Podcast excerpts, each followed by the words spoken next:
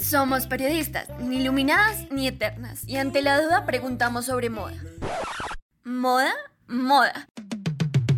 Esto es Moda en Clave de Podcast. Somos Pau Muscus, Pau Hernández, Lupe Hernández y Ana Flechas. Y somos la clave para entender la industria de manera sencilla, masticadita, desde distintas perspectivas. Comencemos.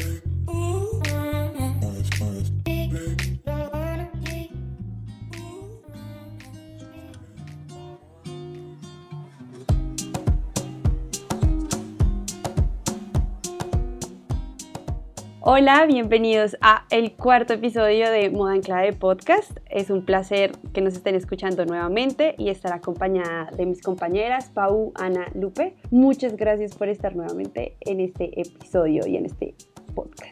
Hola a todos, muchas gracias por este espacio nuevamente. Esperamos que les guste mucho este programa. Hola chicas, ¿cómo están? Eh, estoy muy feliz de estarlas acompañando de nuevo en este episodio, nuestro cuarto episodio. A todas las personas que se conectaron, bienvenidas. Un saludo enorme a todos los oyentes que se conectaron a este nuevo episodio de Moda en Clave Podcast. Un saludo a mi mesa de trabajo, ustedes chicas, eh, qué rico volver a escucharlas y bienvenidos a todos.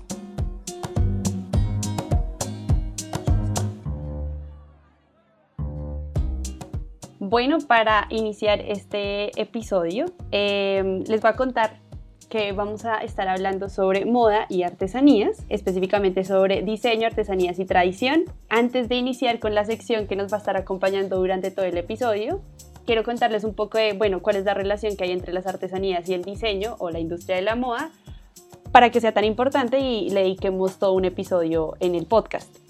En la industria de la moda cada vez es más recurrente la inclusión de piezas únicas elaboradas a través de técnicas artesanales, ya sean accesorios, aplicaciones o en detalles en las prendas, y no solo como de uso personal, como de, de ropa, sino también como en accesorios que tengan que ver para el uso del hogar o para decoración.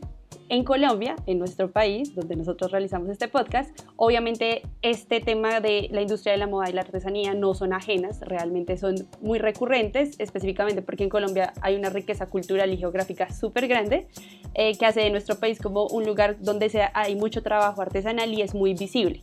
Y esto pues obviamente eh, no ha sido como ocultado ni ha sido segregado por los diseñadores, sino que en cambio los diseñadores colombianos y han tomado como aprovechar eh, esta eh, riqueza artesanal que, les mencionaba para colaborar con comunidades artesanales en el país y hacer trabajo conjunto. Es decir, en el trabajo conjunto nos referimos a que tanto los diseñadores como los artesanos trabajan juntos, cada uno colocando como desde su saber, tanto los diseñadores como la innovación y la propuesta de piezas y los artesanos colocando como sus saberes eh, artesanales, de tradición y ancestrales. Sin embargo, eh, muchas veces lo artesanal no es pensado como un trabajo independiente a lo que realizan los diseñadores y a veces se pierde o se deja muy de lado eh, hacerse esa pregunta de, bueno, ¿y por qué eh, se realiza la artesanía de esta manera? ¿Quién lo hace? ¿Cómo lo hace? ¿En dónde lo hace? ¿Dónde sale la materia prima para realizarlo? Y por eso para nosotras es tan importante dedicarle todo un episodio en el podcast a que hablemos de esto y que ustedes conozcan también un poco, porque obviamente es un tema súper amplio, pero entonces por eso escogimos para eh, presentar este episodio de hoy la sección de quién hace la moda, para que ustedes conozcan quiénes son esas personas que están detrás de las artesanías que vemos en nuestro país, que compramos, que vemos que se venden, que se comercializan y nada, entonces estamos muy preparadas para iniciar este episodio. ¿Quién hace la moda?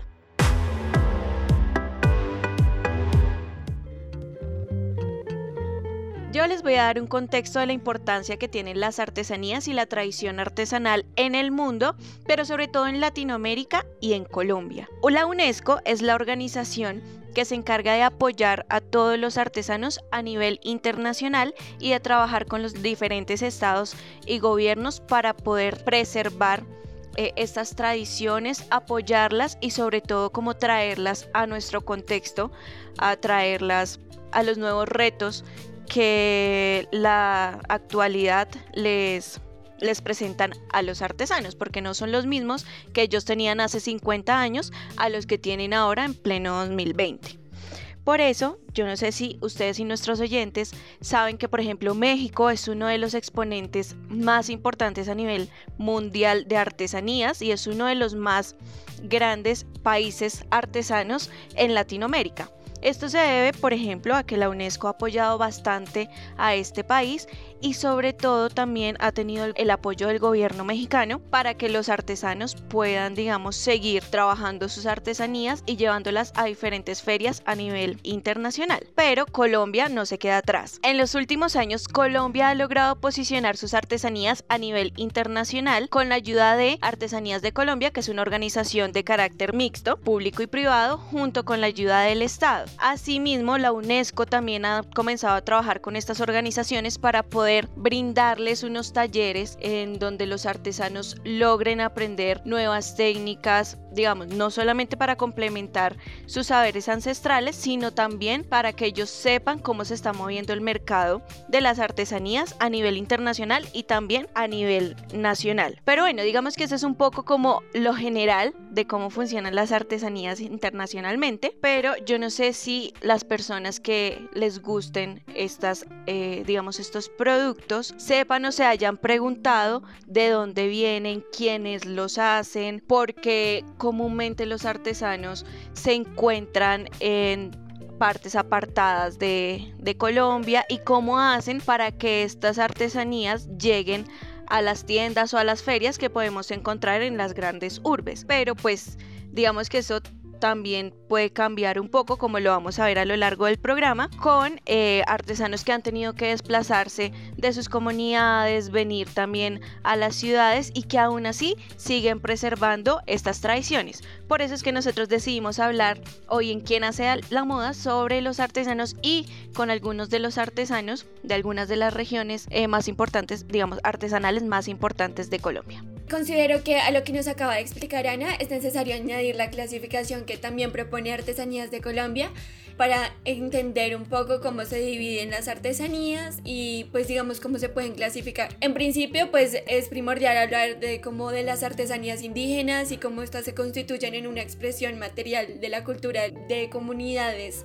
con unidad étnica y relativamente cerradas. Creo que esto es muy importante porque constituye a la mayoría o digamos a la gran parte de artesanías que se generan aquí en Colombia. Segundo, también encontramos las artesanías de tradición popular. Estas artesanías es como una actividad que es realizada como un oficio especializado, transmitido de generación en generación y que constituye como una expresión fundamental de la cultura en la que se identifican principalmente las comunidades mestizas y negras y cuyas tradiciones están constituidas por el aporte de poblaciones americanas y africanas, influidas y caracterizadas en diferentes grados pues por rasgos culturales o la visión digamos de, del mundo que tienen esos grupos eh, en los que ellos se identifican y que también tienen arraigado y pues muy metido dentro de su cosmogonía la influencia de ser inmigrantes europeos y cómo esto también se ve reflejado en lo que hacen y en lo, y cómo se expresan. Tercero encontramos también las artesanías contemporáneas o neoartesanías que son las artesanías que se caracterizan por realizar, porque están realizadas en una transición hacia la tecnología moderna, que es más como lo que se está viendo actualmente, que digamos ya a veces no pertenece precisamente solo a un grupo de personas, sino que muchos diseñadores incursionan también en el hecho de hacer artesanías y tomar prestado de, de otros grupos culturales estas visiones para plasmarlo también en sus diseños. Un poco de eso es lo que queremos hablar hoy y tener como estas discusiones sobre hasta qué punto se da la apropiación cultural y cuestionarnos a nosotras mismas y a lo que hemos visto con los artesanos y cómo nos relacionamos con ellos y cómo lo de repente nosotros también tenemos esa habilidad para apreciar o para robar. Y bueno, también es necesario, pues no sé, chicas, a mí me parece como muy importante eh, hablar sobre la denominación de origen, que es como lo que Artesanías de Colombia para nuestro país principalmente habla de ese factor que le otorga a ciertos productos por sus características y cualidades especiales exclusivas pues de, esos lugares donde se producen las artesanías pues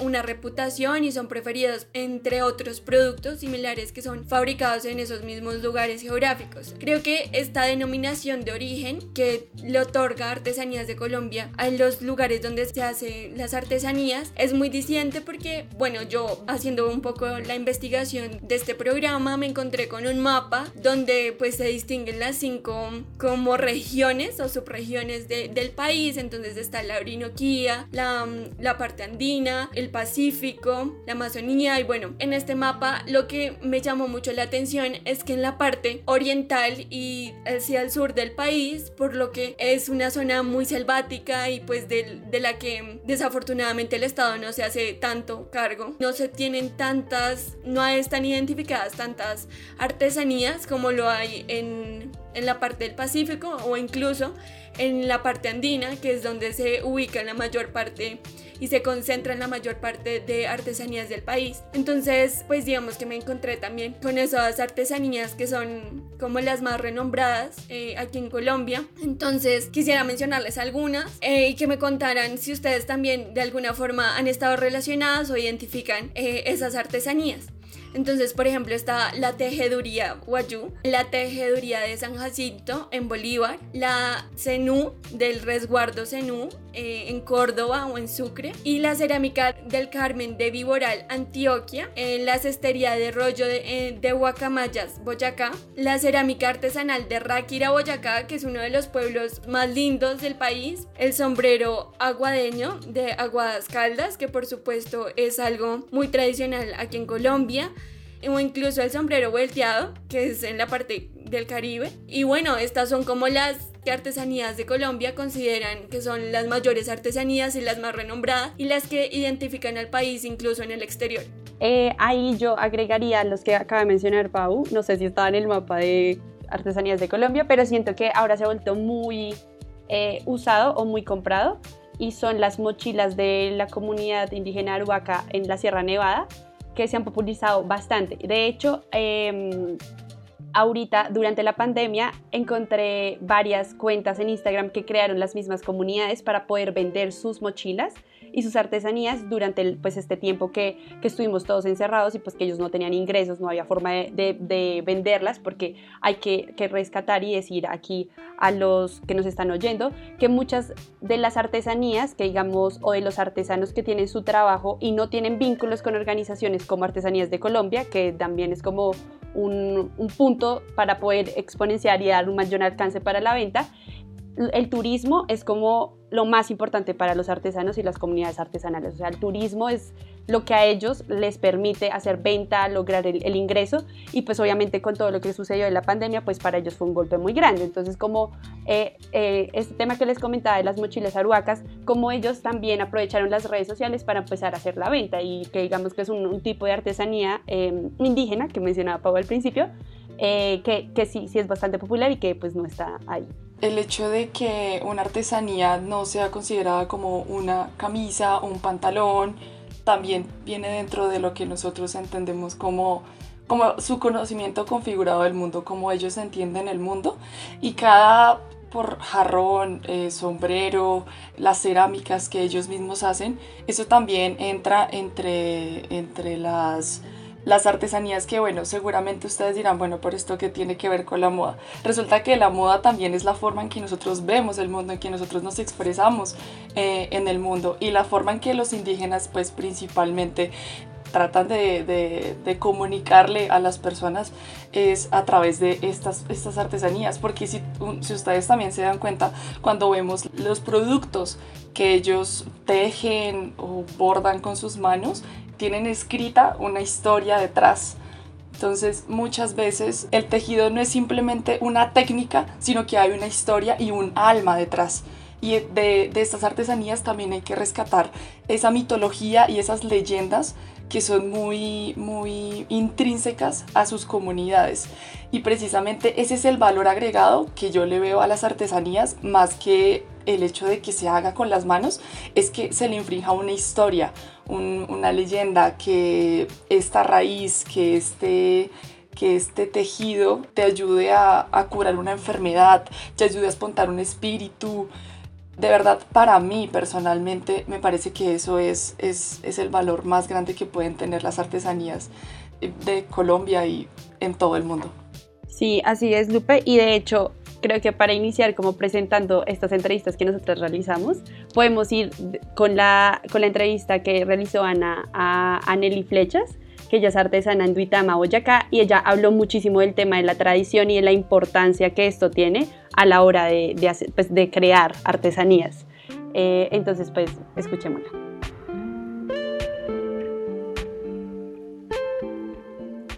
En el centro oriente de Colombia se encuentra uno de los departamentos artesanales más importantes del país, Boyacá, el cual está compuesto por 123 municipios. En 64 de estos, Artesanías de Colombia logró rastrear 1.988 artesanos, de los cuales el 54% reconoce la artesanía como su principal fuente de ingresos. Este es el caso de Nelly Flechas, una tejedora de Duitama que ha dedicado su vida al oficio artesanal y a posicionar las artesanías de la región a nivel nacional e internacional. Mi nombre es Nelly Flechas Sandoval, vivo en Duitama, estudié contaduría pública, pero siempre me he dedicado a las labores de la tejeduría. Desde el año 1972, con el apoyo de mi madre, montamos un taller artesanal dedicado a los tejidos. Nosotros tejemos dos agujas, tejemos frivolidad, tejemos telar, tejemos crochet, pero nuestra especialidad es el macramé.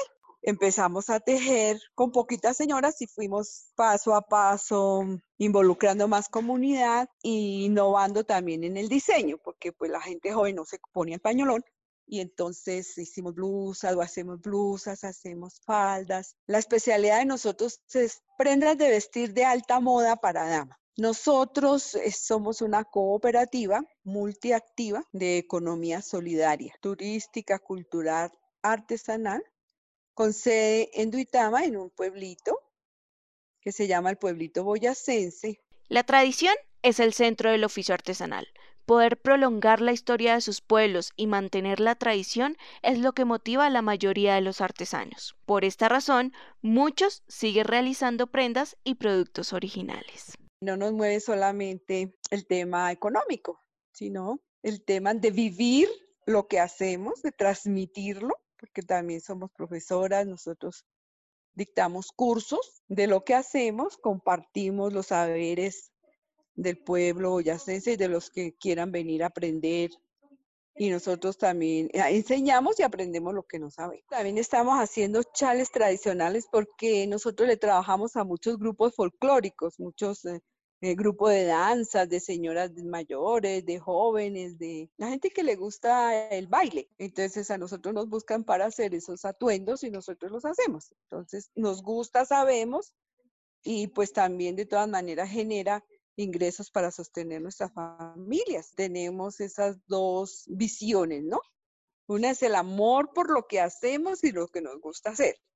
Eso es primordial, pero también nosotros tenemos que tratar de hacer las cosas que el mercado está pidiendo para poder sostenernos y seguir adelante. Para los artesanos, adquirir nuevos conocimientos es muy importante. Por esto han realizado alianzas con diseñadores y organizaciones como Artesanías de Colombia. Esto les ha ayudado a entender las nuevas dinámicas del mercado y los retos que la actualidad les impone. Sí, nosotros tenemos asesoría, por ejemplo, de Artesanías de Colombia. Ellos mm, semestralmente nos dan tendencias de moda, nos dan cartas de colores, nos dan muchas pistas por las cuales nosotros vamos innovando con los conceptos de ellos, de las universidades, los diseñadores también. El Internet ahora que definitivamente también es una herramienta muy grande. Entonces nosotros visualizamos más o menos hacia dónde va la moda y con la ayuda también del cliente, pues esto no se trata de cantidades, sino de calidad y de personalizar un poco las prendas. Durante la pandemia, los artesanos se vieron muy afectados, pues el turismo y las ferias son los escenarios más influyentes en la comercialización de las artesanías. Nelly aprovechó este tiempo para regresar a sus raíces, para buscar nuevos horizontes y crear nuevos lazos de trabajo, en donde explorará, innovará y buscará realizar sus sueños. en el 2021 voy a dedicarme un poco a mm, trabajar cosas para el hogar, porque lo mío es de, de alta gala, pero creo que en el 21 no van a haber muchas fiestas, muchos matrimonios, muchas cosas, va a haber como un stop, un momentico mientras pasa esta pandemia. Entonces me voy a dedicar a hacer pises, que ya los estoy haciendo.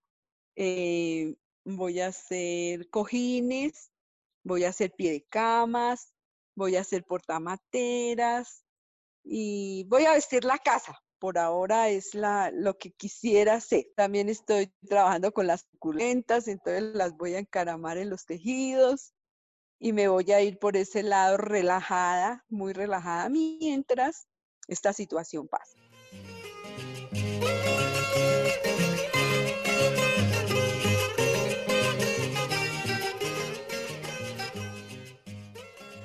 Tejer es mi vida, lo voy a hacer con el favor de Dios hasta el último día de mi vida. No he pensado cambiar de profesión nunca. De hecho que ya, o sea, tejer para mí es mi vida.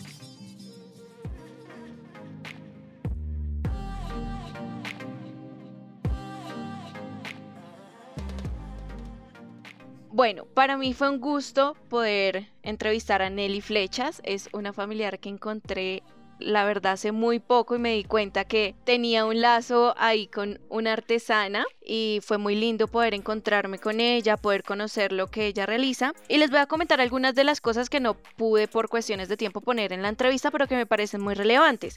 Por ejemplo, ella utiliza o los materiales que ella utiliza es el cuero de becerro, ella hace la técnica del macramé junto con el cuero del becerro, el cual consigue digamos en los mataderos de acá de, de Bogotá. También trabaja con lanas e hilos industrializados, eh, que en realidad ahora es muy común en algunos artesanos, digamos por cuestiones de calidad, etcétera, pero varios artesanos todavía siguen trabajando con fibras, eh, digamos, naturales o que ellos mismos extraen como de la naturaleza. Este en este momento no es el caso de Nelly. Nelly también es un ejemplo claro de cómo es el trabajar con diseñadores y con diferentes organizaciones que a ellos les brindan como luces y visos de lo que puede ser eh, el diseño y la importancia que tiene el diseño para poder cubrir un mercado que cada vez está en aumento y un mercado que muchas veces no le ve el atractivo como a las prendas tradicionales como una ruana o un chal sino que le gusta esta combinación de diseños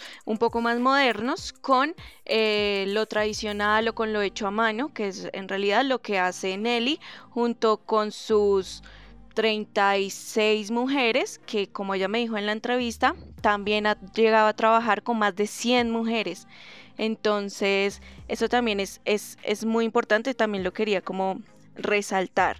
Y eh, algo que ella tampoco pues alcanzó a decir ahí es que ahora para el siguiente año va a comenzar a realizar lazos con otras comunidades artesanas de Boyacá, entonces va a comenzar a trabajar con fique, con paja, con lana, porque lo que ella quiere y como que lo que le dejó esta pandemia, yo creo que a muchos de las personas que atravesamos por esta pandemia, eh, fue que hay que regresar un poco como a las tradiciones, como al campo, a lo natural. Entonces, en un momento ya me decía que quería trabajar con lana, como con una lana que huela a lana, que huela a tierra, que, que como, como a ese calor de hogar un poco. Entonces, creo que de esta pandemia los artesanos también pudieron aprender, por ejemplo, muchos cómo buscar otras formas de llevar sus artesanías al digamos, no solamente por, las, por medio de las ferias o las organizaciones, sino también, digamos, por el internet o los domicilios, etcétera, que igual no es algo fácil, pero que ellos poco a poco fueron aprendiendo y otros, como es el caso de Nelly, deciden regresar a esas telas o experimentar con otros materiales para pues digamos poder ampliar sus conocimientos y también regresar como a esa, a esa tradición. Creo que es muy importante lo que dice Ana sobre, y lo que resaltaba Nelly Flecha sobre la obligación de innovar y, eh, y, que, digamos, los artesanos también están muy obligados a mantenerse vigentes porque si, si no te mantienes vigente, pues pierdes no solamente tu trabajo y nadie te compra, sino que también la tradición de tu familia se, se pierde. Entonces creo que eh, cabe resaltar y cabe también pensar en, digamos, en las dinámicas del mercado que nos atan a estar siempre a la vanguardia, porque si no, eh, te arriesgas a no tener nada. Entonces, un poco también hablando de sostenibilidad y involucrándonos en ese tema que, digamos, a veces incomoda, creo que en la pandemia y lo que hablabas tú, Ana, hace unos momentos es volver a las raíces, es, es necesario porque ya nuestro planeta no, no lo sostiene, ya no, ya no es posible seguir con, un, con una dinámica de vida en que si no estás usando el color que todo el mundo está usando, pues entonces eh, tu stock o, o las prendas que tú hiciste o, o los materiales o incluso las artesanías se pierden y se quedan pues relegadas a un lugar donde ya no ya nadie las va a comprar. Entonces creo que es necesario hablar también sobre eso y cuestionarnos a nosotros mismos en qué momento estamos fallando y en qué momento estamos también colaborando con esa dinámica del mercado que solamente nos afecta a nosotros mismos porque bueno, nosotros no somos los artesanos, pero pero si tenemos un familiar que es artesano o conocemos a alguien que en nuestra misma comunidad eh, se está viendo afectado por la forma en la que nosotros consumimos.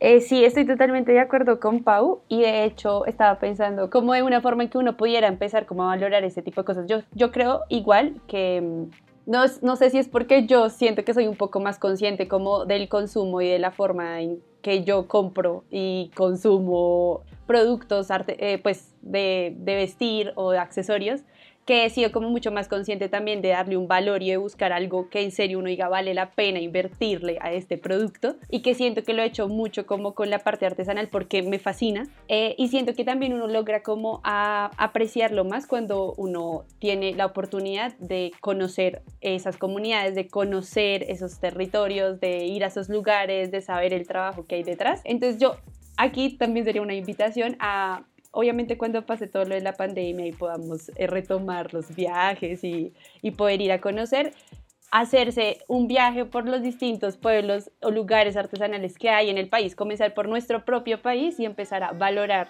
el trabajo eh, eh, que hacen estas comunidades porque realmente es maravilloso. Y un consejo que pensaba dárselos más adelante cuando en una entrevista nos tocara el tema, no pedir rebajas porque la gente está muy acostumbrada a pedirle rebajas a los artesanos por los productos que ellos hacen y no, o sea, ellos les ponen el valor que es, porque es que ellos lo hacen a mano, ustedes no saben el trabajo que hay detrás de todo eso, que más adelante van a ver con las otras entrevistas que hicimos, pero jamás le piden descuento a un artesano, ¿por qué no? O sea, eh, literalmente es el valor.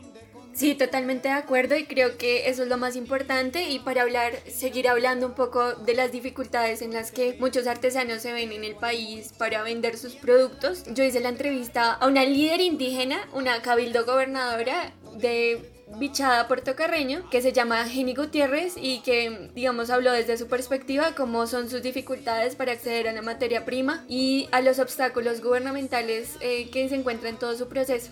Entonces escuchemos sol te besa y del estero al morichal tienden las garzas del aire. En una de las esquinas de Colombia, allá en el oriente, donde el río Orinoco dibuja la frontera con Venezuela, allá en el departamento de Vichada, donde la sabana convive con la selva, allá donde los indígenas sobreviven y ni siquiera subsisten de sus artesanías, allá es donde inicia todo. Puerto Carreño es tierra de indígenas, de todos y de nadie, y aunque suene triste, donde quienes nacen no pertenecen. En la capital del departamento confluyen varias comunidades indígenas, Guajibos, Sicuanis, Piaroa, Amorúa y Sáliva. Ellos son los verdaderos artesanos, son los que han preservado sus prácticas ancestrales sin importar la colonización de su territorio. No voy a contar una historia que no me pertenece, por eso les voy a presentar a una de sus protagonistas para que sus palabras los llenen.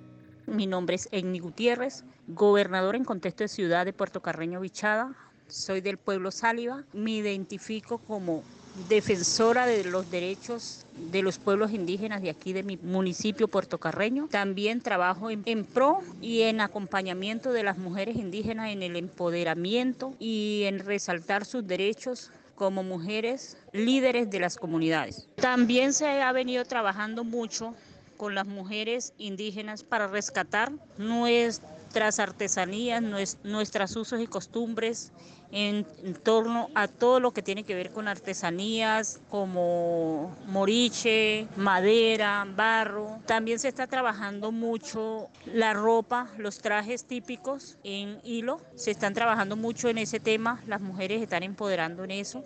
Las mujeres están trabajando para crear la, Asociación de Mujeres Emprendedoras del municipio de Puerto Carreño Bichada. Eso tiene por, por objetivo el rescate de nuestros valores como mujeres, como guías de nuestros hogares. Entonces estamos trabajando mucho en eso en Bichada la pobreza gobierna más que el Estado. La pobreza es tanta que hasta solo hace unos meses la noticia más importante del país fue que la fuente de sustento de gran parte de los indígenas de Puerto Carreño es un basurero. Los indígenas después de 500 años de dominio han sido condenados a la explotación y a las humillaciones. Así lo denuncia la cabildo gobernadora Jenny Gutiérrez que aquí en Puerto Carreño la población indígena tiene muy pocas oportunidades para salir adelante. No hay proyectos productivos, lo que llega al municipio de Puerto Carreño es muy poquito, el gobierno nacional los tiene muy abandonados, nunca eh, se voltea a mirar el municipio de Puerto Carreño, las comunidades están muy abandonadas. Si hemos pensado en sacar las artesanías nuestras hacia Bogotá o a otras partes del país, pero lo que siempre decimos para nosotros como pueblos indígenas es muy difícil, se nos dificulta los medios de transporte, o sea, no hay recursos para nosotros movernos con nuestras artesanías hacia el exterior del país. Pero desafortunadamente los problemas a los que se ven expuestos los indígenas de la región no terminan ahí. En la Orinoquía, la palma de moriche es la materia principal de las artesanías, pero por ser un árbol emblemático es altamente protegido, y de esta forma tan simple el elemento esencial que hace único a sus productos ya no les pertenece más. Así lo explica Jenny. La principal materia prima para las artesanías de aquí del municipio puertocarreño es la palma de moriche pero también tenemos un tremendo problema porque usted sabe que las instituciones ponen mucha traba para cortar una, una penca de moriche. Entonces por eso estamos buscando también la opción de trabajar con reciclaje. Según explica la Cabildo Gobernador, Corporinoquia es la entidad que más ha restringido el uso de los morichales a los indígenas. En dado caso a que se atrevan a cortar la palma y sean descubiertos, pueden ser hasta detenidos bajo el alegato de dañar el medio ambiente pero nosotros decimos que aquí hay muchos morichales muy grandes y ese es un medio de sustento de la población indígena, ir a cortar la palma de moriche para hacer sus artesanías. Y si no tenemos acceso a poder cortar nosotros las palmas de moriche, entonces no nos están quitando ese derecho. O sea, es que eso no se corta toda la palma para obtener el moriche, eh, el cogollo, es solo la penca solo una penca se corta de cada mata. Entonces, aún así nos ponen muchos problemas. Por este motivo, hasta en las tradiciones, los indígenas han tenido que diversificar sus materiales. Heini Gutiérrez ya ha propuesto y buscado el apoyo de diferentes entidades gubernamentales para generar proyectos productivos a partir del reciclaje para crear productos hechos de las manos de mujeres indígenas. Yo estoy eh, solicitando por medio de alcaldía que se haga un punto donde lleguen todos los artesanos a vender y que sea como especie un punto, un paso obligado por los turistas. Aquí a Puerto Carreño llegan muchos turistas que llegan solamente llegan al hotel y del hotel al río y del río al, aeropuerto y así nunca dejan ningún recurso a, las comunidades indígenas. Entonces estoy viendo cómo, cómo enfoco esa partecita. La verdad es que para conseguir los materiales bastante, es bastante difícil a ratos. Sí se venden, pero a ratos Aquí hay unos revendedores que siempre acaparan todos los productos, como los indígenas no tienen un puesto donde venderlo, los revendedores de artesanía los compran todo al, al, precio que ellos quieren. Y la idea es que los indígenas tengan un puesto propio donde puedan vender sus artesanías. La verdad es que yo, yo quiero trabajar y empoderar a las mujeres, pero a veces uno muestra el trabajo de uno y otro lo copia. Entonces, el conocimiento de nosotros como pueblos indígenas, nosotros somos muy celosos en ese motivo, porque siempre las mujeres artesanas indígenas son muy creativas y luego otro copia eso, entonces ya las cosas no van a ser iguales. Entonces, lo que queremos nosotros es un apoyo para nosotros poder vender nuestra, nuestras artesanías mostrando nuestra cultura. Las artesanías de Bichada han sido reducidas y limitadas de tal manera para que sean olvidadas. Por eso yo los invito a ustedes a conocer e investigar más sobre la palma de Moriche e incluso a apoyar los proyectos de artesanías que puedan encontrar en la Orinoquía. Le damos las gracias a Jenny Gutiérrez por contarnos un poquito de su testimonio y esperamos nuevamente desde Moda en Clave Podcast servirle.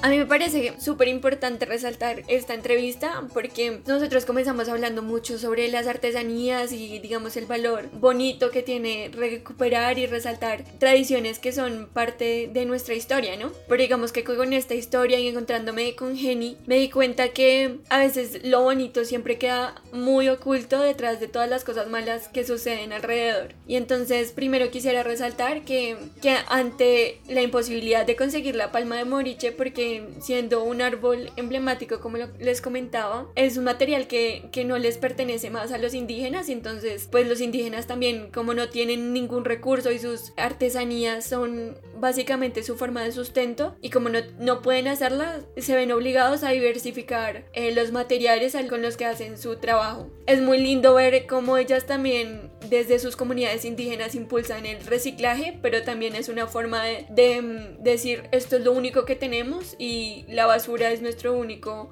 medio eh, para generar algún proyecto productivo. Entonces, digamos que es necesario cuestionarnos cómo desvaloramos y no le aportamos ese material simbólico y cultural que nos pertenece y que lo dejamos a un lado lo que Pau dice es cierto, o sea, como que nos parece maravilloso como el mundo de las artesanías y lo que sucede, pero sí es súper importante conocer este tipo de casos que, que Pau nos trae al episodio y es conocer también como que a veces hay muchas dificultades para muchos artesanos para poder seguir haciendo lo que ellos hacen. No solamente digamos lo que dice Pau respecto a, y en el caso de, de Jenny, que, es como estas interrupciones que también pone el mismo Estado y como, sí, la posibilidad también muchas veces de que aunque ellos puedan hacer las artesanías, pues donde las venden, cómo la distribuyen. También hay otro tipo de dificultades geográficas, sociales, que pues en este país son como constantes y que es importante también tener en cuenta, porque pues tampoco es un mundo tan maravilloso y como les decía al inicio, hay muchos artesanos que sí puede que tengan el apoyo de, organizaciones como Artesanías de Colombia, pero hay muchos otros que literalmente eh, se la luchan día a día para poder mantener ese como su trabajo principal y como su fuente de ingreso. Sí, yo quería preguntarle una cosita a Pau, eh, ¿por, qué, a ellos no les dejan cortar la palma de Mauricio, digamos, más allá de, del, del tema medioambiental? ¿No hay como un interés del Estado detrás de, de esa materia prima o algo así? No sé. No, realmente solamente es porque mm, el, el árbol, entre más pues se, se, ha cortado y talado, va a desaparecer pues sí, entendemos que hay una cuestión medioambiental importante para preservar la especie de los árboles, pero también deberían haber técnicas de las que se encargue el Estado y el gobierno para generarles también la materia que, que por tradición y por historia y por todo crece en su territorio y debería pertenecerles. O sea, cuando yo hablaba un poco también de la colonización de su territorio es porque en Puerto Carreño los indígenas de verdad es que son un ser humano de segunda básicamente nadie se preocupa por ellos. Digamos que las entidades los tienen muy arrinconados porque incluso ya ni siquiera en su territorio pueden vivir. O sea, cuando hablamos de que viven en un basurero, es que viven en un basurero, literal. Viven de la comida que llega allá y más que una discusión de artesanías o no, es también de, de hablar de, de, los seres humanos que somos y cómo actuamos interactuamos con, con las personas que viven con nosotros, ¿no? Un poco es eso. Yo iba a decir a eso que dijo Pau, no tiene nada que ver con artesanías, pero sí como parte de, mm, como de la denuncia. Y es que no solo pasa con el bichado, pasa sin mentir como en muchos departamentos al sur del país, eh, en la Amazonía, que la forma en que las personas se relacionan con las comunidades indígenas son una forma como de verlos por encima del hombro y sentirse superiores a ellos. Realmente es como si todavía estuviéramos como en época de colonización y sí, del siglo XVIII, donde literalmente por ser indígena eres menos que cualquier otro ser humano. Y eso pasa mucho y creo que eh, aparte de eso, que, eso debe ser como parte del problema de que también como que el gobierno no, o el Estado no esté como pendiente de las necesidades de las comunidades en, esas regiones. Además de eso, siento que también, así como Paju lo mencionaba al inicio, de que mm, no hay como una presencia estatal, pues esa presencia también se nota cuando no hay personas que vayan y hagan estudios como de formas para solucionar esa clase de problemas. O sea, si el problema es medioambiental, pues entonces se pueden crear espacios donde se siembre más de, esa, de ese tipo de palma y que eso sea utilizado solo para lo que es el consumo de los indígenas para sus artesanías, que era lo que decía Jenny. O sea, solo necesitamos una penca. O sea, para una penca para hacer artesanías, pues claro, pueden utilizar más pencas y ir cultivando en el mismo territorio sin tener que, que seguir, sí, como deforestando entre comillas ese tipo de palmas según pues el sustento que está dando como el Estado. Pero sí es importante, como lo que decía Pau, como tener no solo hablar de artesanía, sino conocer cómo de qué forma todo esto también recae en otro en otras sí, como instancias de pues de, de nuestra sociedad. Y pues además de esto creo que hay otro tipo de dificultades que también se dan por, por cuestiones externas a las comunidades, aparte de lo estatal que ya mencionábamos, sino hay otros problemas sociales que también como que mencioné anteriormente, pero no hice como énfasis, y que son muy comunes, eh, lo que les decía en este país, y uno de ellos es como el, el desplazamiento forzado, que en realidad pues que ha afectado a muchas personas en este país pues como consecuencia uno de los eh, hechos victimizantes más fuertes que hay del conflicto armado eh, en Colombia. Y digamos que eh, hay casos específicos, como yo les comentaba a mis compañeras una vez que estábamos hablando como del tema, de comunidades indígenas que fueron desplazadas y que a partir como de ese desplazamiento y de volverse a reubicar en otra región del país, tuvieron también que adaptar sus formas artesanales o sus sí, sus artesanías al, a los recursos que tuvieran a la mano. Entonces, yo una vez entrevisté a una artesana eh, en Antioquia para un documental y ella me comentaba que la comunidad indígena ambera, en realidad las chaquiras no eran como su forma artesanal original, sino que ellos utilizaban mucho la cerámica. Pero al momento de ser desplazados y de llegar a Antioquia, desde Risaralda, eh, muchas veces no encontraban como esas, eh, ese barro para poder hacer la cerámica, entonces ellos lo quisieron fue adaptarse también a poder hacer otro tipo de artesanías y ahí fue cuando tomaron como las chaquiras como una forma de hacer sus collares que ellos utilizan constantemente. Y pues digamos que esto era un ejemplo, pero también Lupe nos trae un ejemplo de otra persona o de otra comunidad que es desplazada, pero ya urbes muy grandes y cómo ellos eh, siguen manteniendo su tradición estando en este caso en Bogotá. Entonces, pues escuchemos esta entrevista a Cercelino. Mi nombre es Cercelinito Piraza Burgada. 70 años tengo y yo trabajo las artesanías de fibras de palma huérregue, hacemos jarrones, bandejas, manillas, aretes, cuchillos para las mantequillas, también hacemos collares de semillas. Como ustedes acaban de escuchar, él es Cercelino Piraza o como se dice de cariño, Cercelinito. Un artesano del pueblo indígena de Wounan, quien lleva en la sangre los tejidos de palma de huérrigue, un tronco espinoso que es usual encontrar al suroccidente del país, en las regiones del Chocó, Antioquia y Nariño. Pues yo llevo del año de 1978, vengo trabajando. Ya llevo mucho tiempo, pero aquí también en Bogotá que yo llegué en el 2003, también estamos trabajando pues acá lo que lo que fabricamos, los productos de artesanía es jarrones, o sea que los jarrones floreros de fibras de palma huérrigues, color natural, hecho a mano. Bandeja con centro de madera, eh, el borde va tejido también con huérrigue y las manillas también y los aretes. Los aretes van de cobre o eh, plata plateados y en el borde va tejido también con huérrigue. Todo ese trabajamos nosotros, los cuchillos también es de madera y el cabo del cuchillo va tejido con fibra de palma huérrigue. Lastimosamente, más de 100 familias del pueblo indígena Wounan, al que pertenece Cercelino, tuvieron que escapar de su territorio como consecuencia del conflicto armado. Llegaron a Bogotá en busca de oportunidades, con los saberes que cargaban en su alma y en sus manos. Actualmente se ubican al sur, en Ciudad Bolívar. Allí reciben la materia prima para sus artesanías. Bueno, eso viene del territorio. Llega muy costoso acá en Bogotá porque como allá en el territorio antes pues nosotros íbamos solamente sembrábamos y se cortaba con luna el cogollo. Anteriormente cuando no había media luna pues se tumbaba la palma, pero ya ahora pues ya se siembran, dura 10 años para cortar el cogollo, siempre este morado. A los 10 años ya puede cortar el cogollo. En el año se corta tres cortes apenas. porque si sigue cortando, se muere la palma. Vienen del Chocó y acá llegan, otra vez hacemos el pedido, encargo que lo manden, a veces lo traen 100 cogollos, porque es muy caro, a 30 mil pesos sale el cogollo. Entonces cogollo a 30 mil, un canasto de, de 51 a 55 se va, 10 cogollos, un jarrón que tenga un metro, se gasta como 160 cogollos, imagínense, y eso acá a 30 mil pesos sale carísimo, entonces pues trabajamos los jarrones pequeños, pongamos de 11 a 15, de 16 a 20, hasta llegar 51 a 55. Esa es la medida.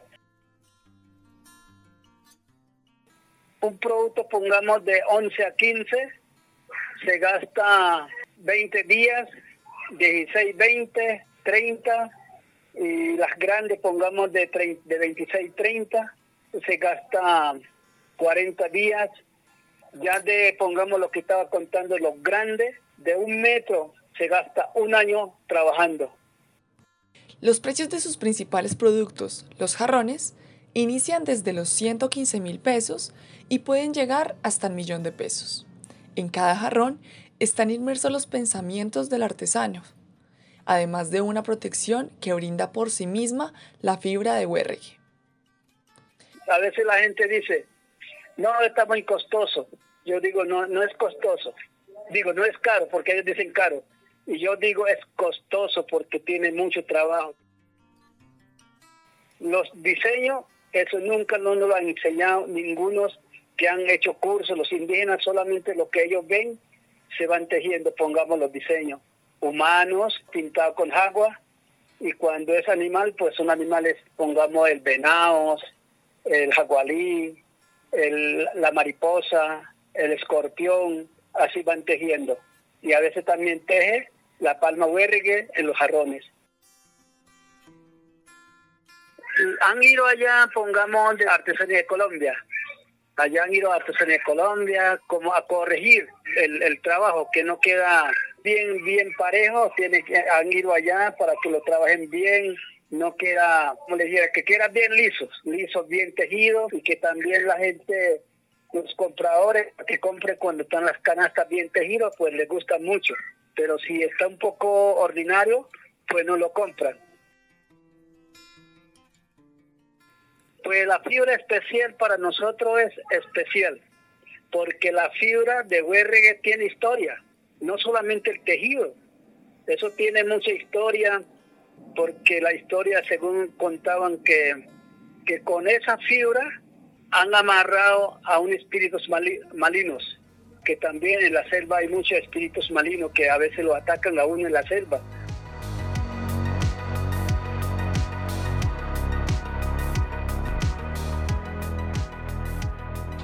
Bueno, ese fue Cercelino, que fue un, un, gran gusto hablar con él, conversar con él. De lo que acaban de escuchar, yo rescato dos cositas y es que, pues, teniendo en cuenta que es un territorio tan, tan retirado, digamos, del centro como el Chocó, y que haya llegado hasta allá, pues, Artesanías de Colombia, pues, a mí me pareció como un, un aporte muy grande, ya que, pues, yo le, yo le pregunté a, a Cercelino si, él, si a ellos, pues, no sé, les pareció como una intromisión, como que esta, esta gente llegara hasta allá y no se les dijera cómo hacer sus, sus, como pulir su técnica, por así decirlo. Y él, él me dijo, no, para nada, o sea, no me pareció ninguna intromisión, al contrario, agradecemos muchísimo que ellos hayan ido, porque precisamente como lo menciona la entrevista, cuando un trabajo no está bien, bien pulido, bien terminado y nosotros que somos bien exigentes, pues el cliente no lo compra. Entonces, pues rescató mucho esa ayuda que, Artesanías de Colombia le, le otorgó, le entregó a, a, esta comunidad. Y lo segundo es lo sobre el precio, porque él también decía que por la pandemia ellos tenían un sustento que venía directamente del turismo y de los extranjeros, que eran, eran principalmente las personas que valoraban su trabajo porque decía, pues sí, nosotros los colombianos mm, somos muy buena gente y todo, pero no sabemos apreciar el trabajo del artesano. Precisamente es con esas palabras lo, lo decía. Y, y sí es muy bueno eso que dice Lupe, que dijo Cercelino, sobre que los colombianos no, no sabemos valorar, porque mi mamá tiene una agencia de viajes y ella siempre comenta que un guía en México, y lo que decía eh, Ana al inicio, que México es uno de los países donde las artesanías son más reconocidas y que la UNESCO eh, como que ha apoyado más, en México valoran muchísimo el trabajo artesanal. Y el guía mexicano le decía a mi mamá como, yo no entiendo, le preguntaba como, dígame por qué los colombianos les encanta pedir rebaja. O sea, es que eso no se hace. O sea, es que eso es una maña que tenemos los colombianos y eso no se hace. Porque es lo que dice Cercelín, o sea, es que no es caro, es costoso porque es que tiene un trabajo detrás y todo el proceso que ha tenido, el costo que ellos le dan es lo que merecen y uno no debería meterse con el precio, o sea, es como si nosotros le estuviéramos diciendo cuánto cobrar por algo que no hicimos nosotros. Si lo hicieron ellos, pues ellos sabrán qué precio colocar. Y, y sí, eso me parece súper importante resaltarlo y que aquí tanto nosotras como las personas que escuchen este episodio lo tengan muy en cuenta, tanto aquí en Colombia como en cualquier otro país al que vayan, porque así como nosotros estamos acostumbrados a pedir rebaja acá, estoy segura que vamos a cualquier país y también pedimos rebaja. Y pues eso no le gusta a mucha gente. Así como hay dificultades para muchos artesanos, también se han abierto espacios para que muchos de estos de todo el país puedan alcanzar más mercados, puedan innovar y puedan dar a conocer todas sus artesanías. Por ejemplo, como ya lo hemos mencionado anteriormente, Artesanías de Colombia se ha encargado de crear varios eventos a nivel nacional en donde llegan diferentes artesanos de obviamente diferentes partes del país y exponen todos eh, sus productos, sus artesanías y también la innovación que estos han podido tener o que han podido mezclar junto con sus conocimientos. Pero no solo eso, ustedes dirán, eh, voy a hacer acá un paréntesis, como nosotros porque hablamos tanto de artesas, estas muchachas hablan mucho de artesanías de Colombia, pero es que en realidad Artesanías de Colombia es una de las organizaciones que más se ha encargado en impulsar el trabajo artesanal de Colombia y en realidad muchos de los artesanos, como ya lo hemos podido ver en las entrevistas, los mencionan. Y para contarles un poco de la historia de esta organización, ellos comenzaron como una empresa privada que impulsaba eh, las artesanías para el comercio internacional y obviamente nacional, pero sobre todo internacional para darlo a conocer eh, en otras partes del mundo. Ya luego el Estado eh, realizó un convenio para que se convirtiera en una empresa mixta y pudieran trabajar de la mano y poder impulsar y lograr impulsar estas artesanías, el trabajo y también como la educación para los artesanos, como ya lo dijeron nuestros entrevistados antes. Por eso es, es muy importante que si ustedes tienen la oportunidad de, pues digamos, en este momento asistir presencialmente a uno de los eventos como es Expo Artesanías, eh, acá en Bogotá o también diferentes partes del país. Ahorita todo se está haciendo virtual, pero si ustedes tienen la oportunidad de conocer estos espacios, la invitación es que lo hagan porque en realidad, por ejemplo, en Expo Artesanías que se realizaba acá en Corferias habían pabellones como con cada región de Colombia, entonces uno iba ahí y podía conocer la gran variedad de artesanías que hay en Colombia que para mi opinión creo que no valoramos lo suficiente como pasa en otros países como México, por ejemplo. México para ellos sus artesanías es una de las cosas que ellos más atesoran y guardan y valoran y eso es algo que los colombianos todavía nos falta por muchas de las razones que ya dijeron mis compañeras y también en especial porque muchas veces decimos como, ah, eso es muy costoso o no conocemos el esfuerzo que hay detrás eh, de la creación de estos productos y sobre todo la historia que hay detrás, porque muchos de estos cuentan la historia de los pueblos, como ya lo dijo Lupe al principio. Así que la invitación también es para que conozcamos estos, eh, estos espacios que mientras estamos en la pandemia, pues se harán virtualmente y ya cuando podamos viajar, pues seguir las recomendaciones que nos hizo Pau Hernández de conocernos estos pueblos y comunidades artesanas.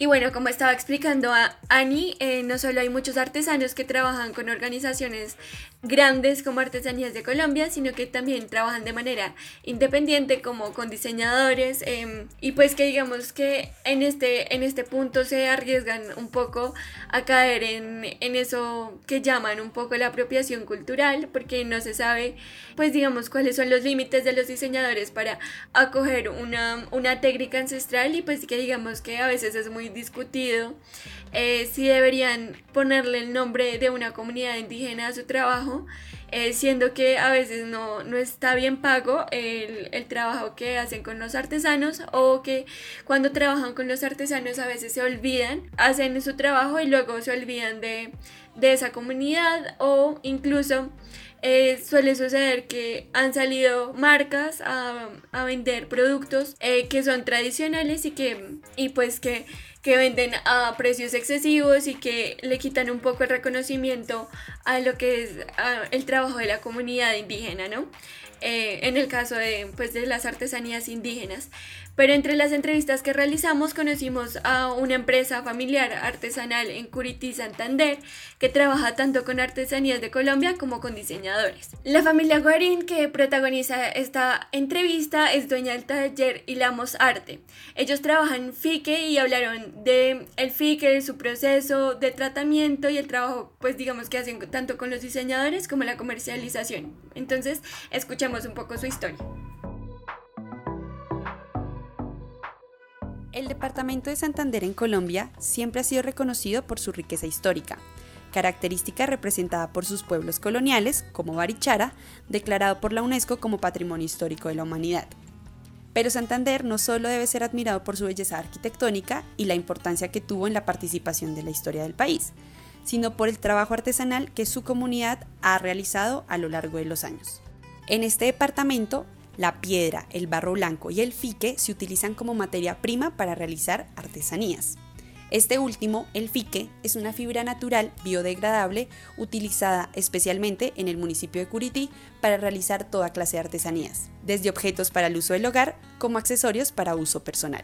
Moda en Clave Podcast estuvo en Curití, Santander y habló con la familia Guarín, quienes tienen el taller de artesanías y la Mozart. Somos un taller con una trayectoria de 15 años Trabajamos como materia principal el fique y complementarios el cuero y las semillas. Eh, acá en el taller trabajamos, dentro del taller trabajamos 5 personas y fuera del taller trabajamos, trabajan 35. Nosotros realizamos artesanías en fique, bolsos, tapetes, correas, individuales, cestería, eso es lo que más. Y la fibra y, también vendemos el hilo. La elaboración de artesanías en Fique tiene un proceso amplio donde hay un trabajo colaborativo en la misma región. El fique se lo compramos a otro municipio, al municipio de Gonzaga y de San Joaquín. Nos lo, nos lo entregan como viene de la máquina. Nosotros acá realizamos el proceso de descarmenado, tinturado, secado de la fibra y lavado de la fibra y cuando ya se tiene el, hilo, entonces se hacen los productos. No, nosotros utilizamos colorantes industriales, los compramos en, Bogotá y esto, todo el proceso se hace aquí de, tintura.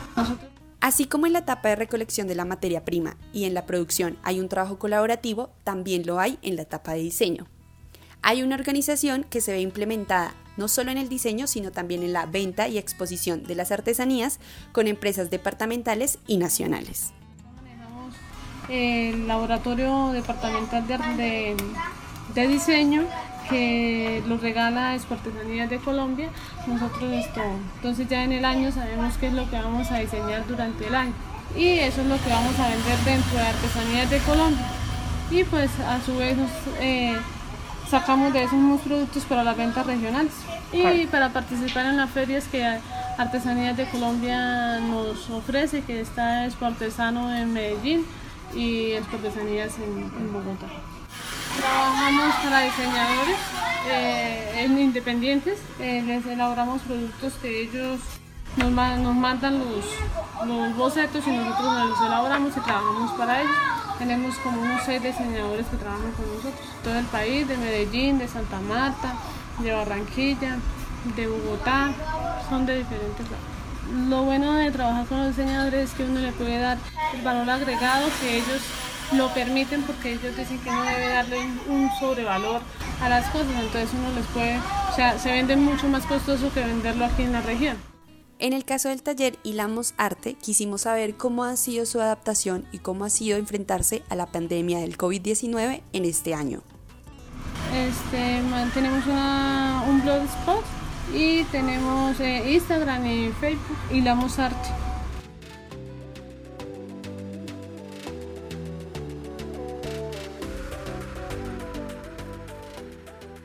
Pues la, la, entrevista la hice en el taller, entonces por eso se escucha tanto ruido, pero fue una, una experiencia muy linda porque igual eh, la, la, persona que entrevisté, que es una de, de, las, de los miembros de la familia Guarín, eh, me hizo como el recorrido del proceso que ellos hacen y ahí es cuando lo que les digo, eh, uno conoce como el valor de todo el esfuerzo y de todo el trabajo que hay detrás antes de tener la artesanía final y pues digamos en el caso del fique, que lo que ellos hacen, pues ella comentaba que ellos le compran eh, la fibra eh, a, otros municipios cercanos a, a, Curití, que son San Jorge y no me acuerdo el, el, el otro, pero eh, ellos reciben la fibra y lo que hacen ellos ya es hacer el proceso todo de tintura, de secado, eh, del embalsamado, después no sé si han visto, lo pueden buscar también como en YouTube, yo creo que encuentran como videos de cómo es el proceso, pero después de que ellos ya lo tienen seco, entonces lo que tienen que hacer es como, eh, si fuera un cabello y lo estuvieran como alisando, con unas puntillas lo que hacen es jalar el fique en las puntillas e ir arreglando hasta que el fique quede lo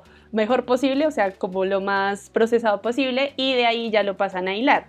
Y luego de que lo hilan, ya se puede empezar a hacer el proceso de, de tejer para hacer cualquier tipo de artesanías como bolsos, cinturones, eh, sillas.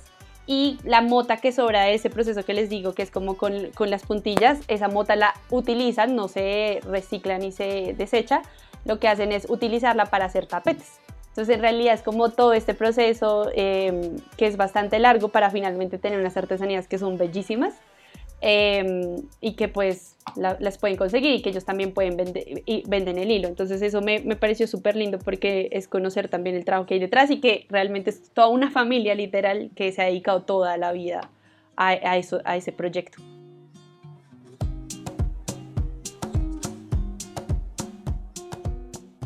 Bueno, esperamos que les haya gustado este episodio. Eh, llevamos tiempito planeándolo para poderlo tener en el, en el podcast. Eh, es un tema que en lo personal me apasiona mucho y me gusta muchísimo. Eh, si, ustedes, los que nos están escuchando, conocen eh, o son de otros países y también quieren contarnos como eh, el tipo de artesanías que se realizan en su país, en su región, que no conozcamos, que no hayamos mencionado en el programa si son aquí de Colombia, que nos cuenten, nos parece súper chévere poder conversarlo con ustedes. nada, muchas gracias por haber tocado este tema en el episodio. Eh, bueno, muchas gracias. Eh, de verdad es algo que nos apasiona y que nos gustaría también conocer su opinión. Entonces, si, si se arriesgan a dejarnos su comentario en Twitter o en Instagram, es más que bien recibido y, y podríamos discutir ahí también. Bueno, muchas gracias por habernos dado play. Eh, como ya les mencionaron nuestras compañeras, estamos pendientes de sus comentarios, de sus retroalimentaciones, de todo lo que nos quieran comentar sobre este tema y las esperamos, los esperamos a todos en un próximo episodio. Eh, les recomiendo los anteriores y los que vienen y de nuevo muchas gracias. Bueno, y como ya lo dijeron mis compañeras, nos agradó y me agradó mucho poder acompañarlos durante este episodio tan bonito. En verdad, yo sé que a todas las que estamos acá nos encanta y nos apasiona mucho este tema y esperamos que ustedes, si les gusta, se hayan disfrutado este episodio y si, por el contrario, no tenían mucho conocimiento sobre las artesanías o cómo funcionaban acá en el país, hayan podido aprender un poco. Nos vemos por nuestras redes sociales.